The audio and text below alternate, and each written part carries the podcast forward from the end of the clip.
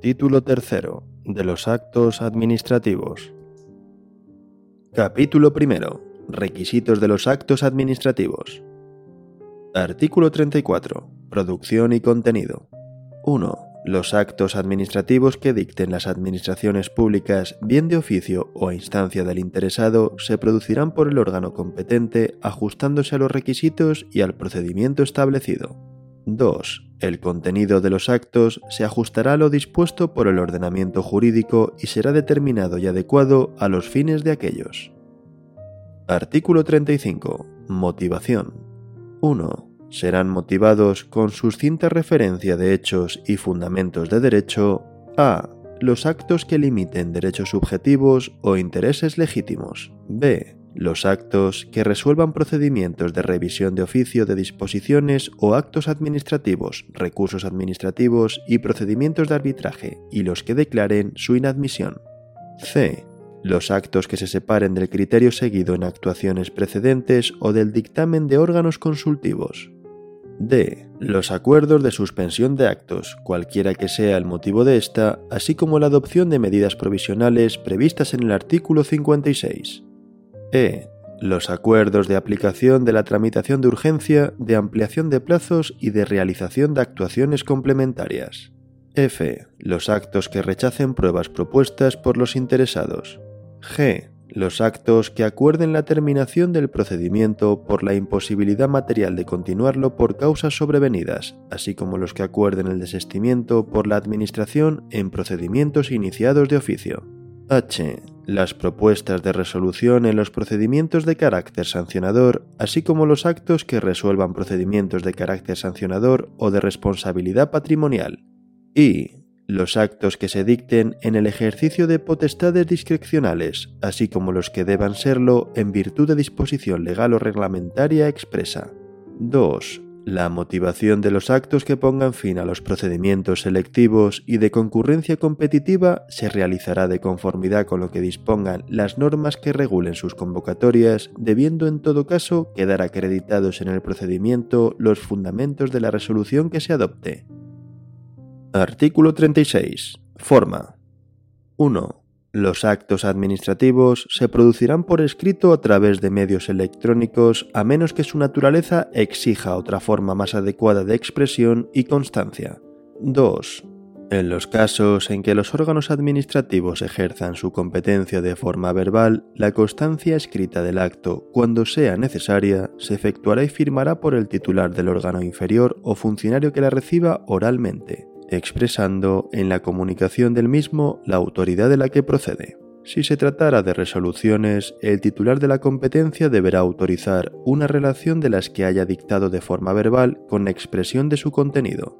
3. Cuando deba dictarse una serie de actos administrativos de la misma naturaleza, tales como nombramientos, concesiones o licencias, podrán refundirse en un único acto, acordado por el órgano competente que especificará las personas u otras circunstancias que individualicen los efectos del acto para cada interesado.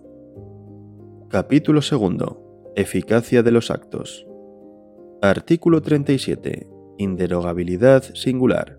1. Las resoluciones administrativas de carácter particular no podrán vulnerar lo establecido en una disposición de carácter general, aunque aquellas procedan de un órgano de igual o superior jerarquía al que dictó la disposición general. 2. Son nulas las resoluciones administrativas que vulneren lo establecido en una disposición reglamentaria, así como aquellas que incurran en alguna de las causas recogidas en el artículo 47. Artículo 38. Ejecutividad. Los actos de las administraciones públicas sujetos al derecho administrativo serán ejecutivos con arreglo a lo dispuesto en esta ley. Artículo 39. Efectos. 1. Los actos de las administraciones públicas sujetos al derecho administrativo se presumirán válidos y producirán efectos desde la fecha en que se dicten, salvo que en ellos se disponga otra cosa. 2. La eficacia quedará demorada cuando así lo exija el contenido del acto o esté supeditada su notificación, publicación o aprobación superior. 3. Excepcionalmente, podrá otorgarse eficacia retroactiva a los actos cuando se dicten en sustitución de actos anulados, así como cuando produzcan efectos favorables al interesado siempre que los supuestos de hecho necesarios existieran ya en la fecha que se retrotraiga la eficacia del acto y ésta no lesione derechos o intereses legítimos de otras personas. 4. Las normas y actos dictados por los órganos de las administraciones públicas en el ejercicio de su propia competencia deberán ser observadas por el resto de los órganos administrativos, aunque no dependan jerárquicamente entre sí o pertenezcan a otra administración. 5. Cuando una administración pública tenga que dictar en el ámbito de sus competencias un acto que necesariamente tenga por base otro dictado por una administración pública distinta y aquella entienda que es ilegal, podrá requerir a esta previamente para que anule o revise el acto de acuerdo con lo dispuesto en el artículo 44 de la Ley 29-1998 de 13 de julio reguladora de la jurisdicción contencioso-administrativa y de rechazar el requerimiento podrá interponer recurso contencioso administrativo. En estos casos quedará suspendido el procedimiento para dictar resolución. Artículo 40. Notificación.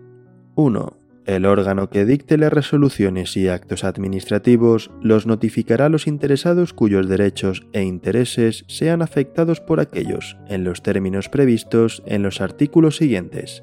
2. Toda notificación deberá ser cursada dentro del plazo de 10 días a partir de la fecha en que el acto haya sido dictado y deberá contener el texto íntegro de la resolución con indicación de si pone fin o no a la vía administrativa, la expresión de los recursos que procedan en su caso en vía administrativa y judicial, el órgano ante el que hubieran de presentarse y el plazo para interponerlos, sin perjuicio de que los interesados puedan ejercitar en su caso cualquier otro que estimen procedente. 3. Las notificaciones que conteniendo el texto íntegro del acto omitiesen alguno de los demás requisitos previstos en el apartado anterior surtirán efecto a partir de la fecha en que el interesado realice las actuaciones que supongan el conocimiento del contenido y alcance de la resolución o acto objeto de la notificación, o interponga cualquier recurso que proceda. 4 sin perjuicio de lo establecido en el apartado anterior y a los solos efectos de entender cumplida la obligación de notificar dentro del plazo máximo de duración de los procedimientos, será suficiente la notificación que contenga cuanto menos el texto íntegro de la resolución, así como el intento de notificación debidamente acreditado. 5. Las administraciones públicas podrán adoptar las medidas que consideren necesarias para la protección de los datos personales que consten en las resoluciones y actos administrativos cuando estos tengan por destinatarios a más de un interesado. Artículo 41. Condiciones generales para la práctica de las notificaciones. 1. Las notificaciones se practicarán preferentemente por medios electrónicos y en todo caso cuando el interesado resulte obligado a recibirlas por esta vía. No obstante lo anterior, las administraciones podrán practicar las notificaciones por medios no electrónicos en los siguientes supuestos. A. Cuando la notificación se realice con ocasión de la comparecencia espontánea del interesado o su representante en las oficinas de asistencia en materia de registro y solicite la comunicación o notificación personal en ese momento. B cuando para asegurar la eficacia de la actuación administrativa resulte necesario practicar la notificación por entrega directa de un empleado público de la Administración notificante. Con independencia del medio utilizado, las notificaciones serán válidas siempre que permitan tener constancia de su envío o puesta a disposición, de la recepción o acceso por el interesado o su representante de sus fechas y horas, del contenido íntegro y de la identidad fidedigna del remitente y destinatario de la misma. La acreditación de la notificación efectuada se incorporará al expediente. Los interesados que no estén obligados a recibir notificaciones electrónicas podrán decidir y comunicar en cualquier momento a la Administración Pública mediante los modelos normalizados que se establezcan al efecto que las notificaciones sucesivas se practiquen o dejen de practicarse por medios electrónicos. Reglamentariamente, las administraciones podrán establecer la obligación de practicar electrónicamente las notificaciones para determinados procedimientos y para ciertos colectivos de personas físicas que por razón de su capacidad económica, técnica, dedicación profesional u otros motivos quede acreditado que tienen acceso y disponibilidad de los medios electrónicos necesarios. Adicionalmente, el interesado podrá identificar un dispositivo electrónico y o una dirección de correo electrónico que servirán para el envío de los avisos regulados en este artículo, pero no para la práctica de notificaciones. 2. En ningún caso se efectuarán por medios electrónicos las siguientes notificaciones. A aquellas en las que el acto a notificar vaya acompañado de elementos que no sean susceptibles de conversión en formato electrónico. B. Las que contengan medios de pago a favor de los obligados, tales como cheques. 3. En los procedimientos iniciados a solicitud del interesado, la notificación se practicará por el medio señalado al efecto por aquel. Esta notificación será electrónica en los casos en los que exista obligación de relacionarse de esta forma con la Administración. Cuando no fuera posible realizar la notificación de acuerdo con lo señalado en la solicitud, se practicará en cualquier lugar adecuado a tal fin y por cualquier medio que permita tener constancia de la recepción por el interesado o su representante, así como de la fecha, la identidad y el contenido del acto notificado. 4. En los procedimientos iniciados de oficio, a los solos efectos de su iniciación, las administraciones públicas podrán recabar, mediante consulta a las bases de datos del Instituto Nacional de Estadística, los datos sobre el domicilio del interesado recogidos en el padrón municipal, emitidos por las entidades locales en aplicación de lo previsto en la Ley 7-1985 de 2 de abril, reguladora de las bases del régimen local. 5 cuando el interesado o su representante rechace la notificación de una actuación administrativa, se hará constar en el expediente, especificándose las circunstancias del intento de notificación y el medio, dando por efectuado el trámite y siguiéndose el procedimiento. 6 con independencia de que la notificación se realice en papel o por medios electrónicos, las administraciones públicas enviarán un aviso al dispositivo electrónico y o a la dirección de correo electrónico del interesado que éste haya comunicado informándole de la puesta a disposición de una notificación en la sede electrónica de la Administración u organismo correspondiente o en la dirección electrónica habilitada única. La falta de práctica de este aviso no impedirá que la notificación sea considerada plenamente válida. 7. Cuando el interesado fuera notificado por distintos cauces, se tomará como fecha de notificación la de aquella que se hubiera producido en primer lugar. Artículo 42 práctica de las notificaciones en papel. 1. Todas las notificaciones que se practiquen en papel deberán ser puestas a disposición del interesado en la sede electrónica de la Administración u organismo actuante para que pueda acceder al contenido de las mismas de forma voluntaria. 2. Cuando la notificación se practique en el domicilio del interesado de no hallarse presente éste en el momento de entregarse la notificación, podrá hacerse cargo de la misma cualquier persona mayor de 14 años que se encuentre en el domicilio y haga constar su identidad. Si nadie se hiciera cargo de la notificación, se hará constar esta circunstancia en el expediente junto con el día y la hora en que se intentó la notificación, intento que se repetirá por una sola vez y en una hora distinta dentro de los tres días siguientes. En caso de que el primer intento de notificación se haya realizado antes de las 15 horas, el segundo intento deberá realizarse después de las 15 horas y viceversa, dejando en todo caso al menos un margen de diferencia de 3 horas entre ambos intentos de notificación. Si el segundo intento también resultara infructuoso, se procederá en la forma prevista en el artículo 44. 3. Cuando el interesado accediera al contenido de la notificación en sede electrónica, se le ofrecerá la posibilidad de que el resto de notificaciones se puedan realizar a través de medios electrónicos. Artículo 43. Práctica de las notificaciones a través de medios electrónicos.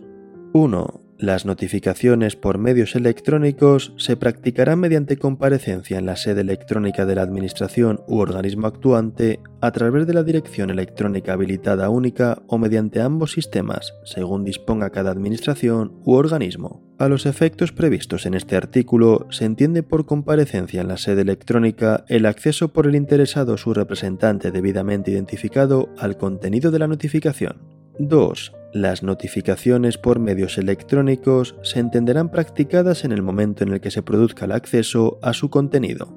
Cuando la notificación por medios electrónicos sea de carácter obligatorio o haya sido expresamente elegida por el interesado, se entenderá rechazada cuando hayan transcurrido 10 días naturales desde la puesta a disposición de la notificación sin que se acceda a su contenido.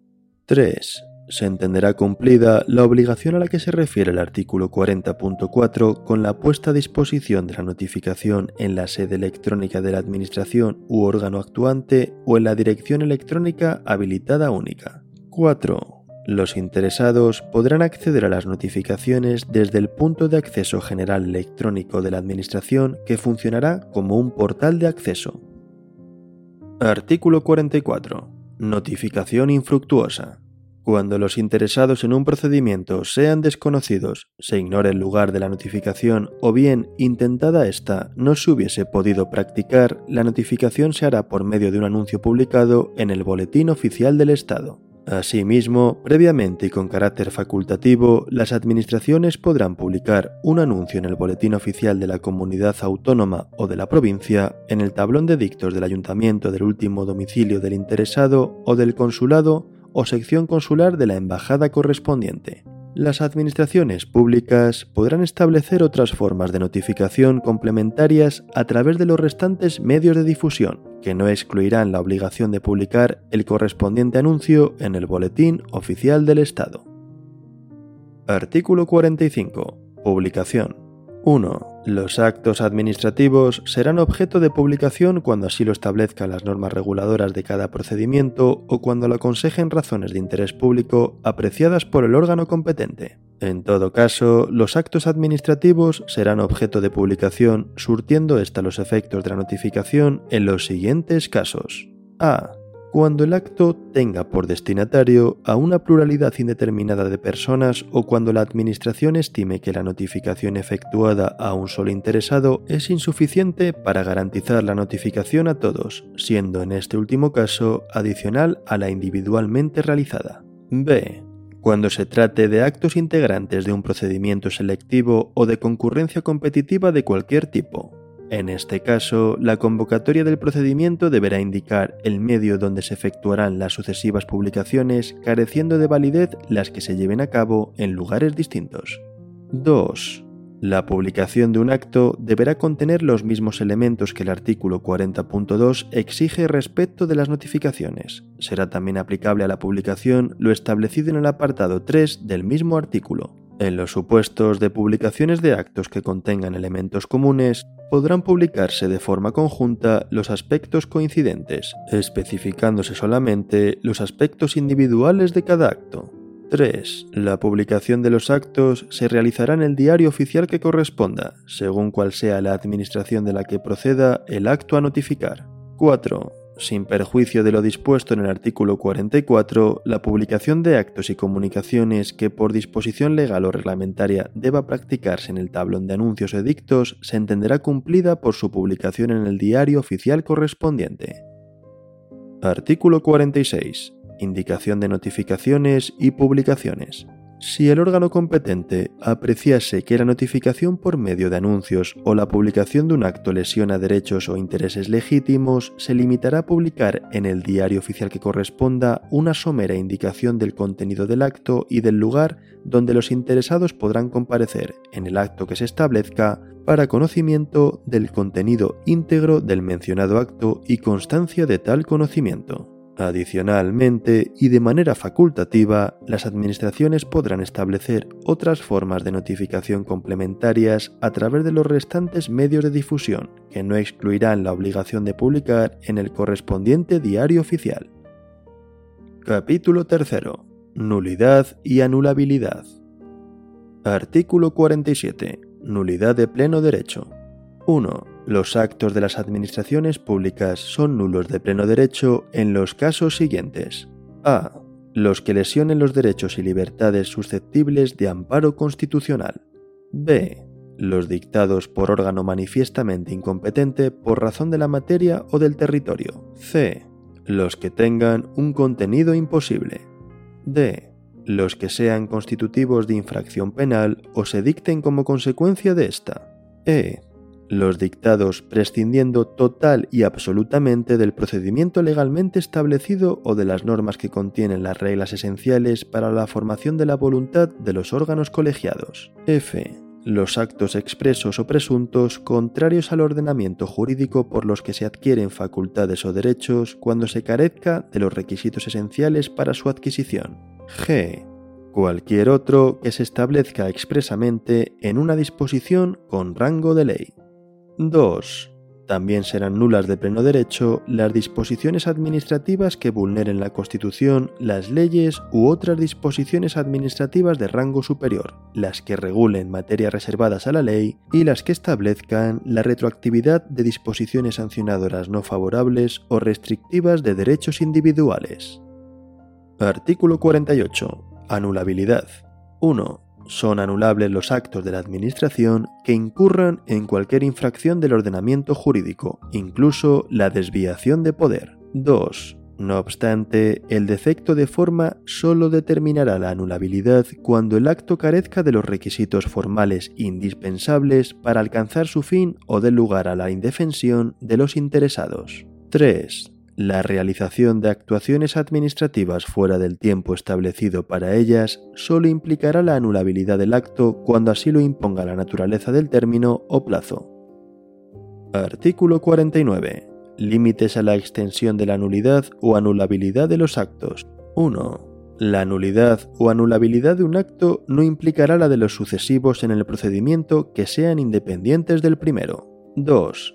La nulidad o anulabilidad en parte del acto administrativo no implicará la de las partes del mismo independientes de aquella, salvo que la parte viciada sea de tal importancia que sin ella el acto administrativo no hubiera sido dictado. Artículo 50. Conversión de actos viciados. Los actos nulos o anulables que sin embargo contengan los elementos constitutivos de otro distinto producirán los efectos de éste. Artículo 51 Conservación de actos y trámites. El órgano que declare la nulidad o anule las actuaciones dispondrá siempre la conservación de aquellos actos y trámites cuyo contenido se hubiera mantenido igual de no haberse cometido la infracción. Artículo 52. Convalidación. 1. La Administración podrá convalidar actos anulables subsanando los vicios de que adolezcan. 2. El acto de convalidación producirá efecto desde su fecha, salvo lo dispuesto en el artículo 39.3 para la retroactividad de los actos administrativos. 3. Si el vicio consistiera en incompetencia no determinante de nulidad, la convalidación podrá realizarse por el órgano competente cuando sea superior jerárquico del que dictó el acto viciado. 4. Si el vicio consistiese en la falta de alguna autorización, podrá ser convalidado el acto mediante el otorgamiento de la misma por el órgano competente.